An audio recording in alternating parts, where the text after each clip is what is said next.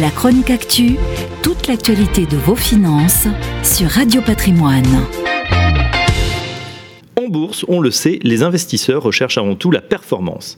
Mais depuis quelques années, une nouvelle donnée devient prépondérante à leurs yeux. Ils veulent que leurs investissements fassent du sens. À rendement équivalent ou presque, ils souhaitent que leur argent serve des causes vertueuses, des entreprises respectueuses de la planète et des salariés correctement traités. On parle alors d'investissement socialement responsable, ISR, régi par des critères ESG pour environnementaux, sociaux et de gouvernance. En choisissant des sociétés respectant ces critères, on obtiendrait même une surperformance. Mais est-ce vrai? Par exemple, les entreprises les plus vertueuses ont-elles eu un meilleur parcours boursier pendant la crise du coronavirus? Les grands noms de la gestion, tels que Amundi, BlackRock, ont défendu cette thèse à travers différentes études. Pourtant, trois universitaires néerlandais, canadiens et américains battent en brèche cette théorie.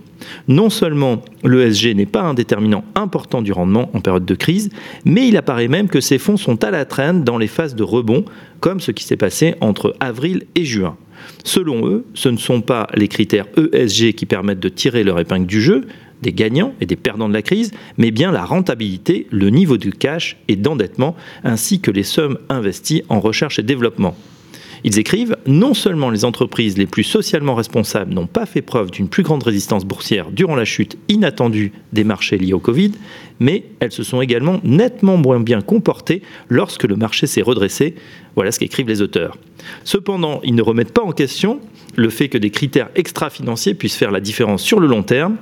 Les gérants et fournisseurs de données continuent, quoi qu'il en soit, à défendre la finance durable et pour cause, c'est un des seuls segments du marché qui continue d'avoir le vent en poupe.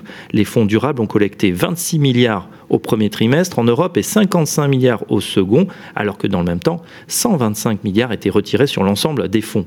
Une manne dont personne ne veut se priver et qui fait écho aux préoccupations sur le climat, la santé et l'écologie. La chronique actu, toute l'actualité de vos finances sur Radio Patrimoine.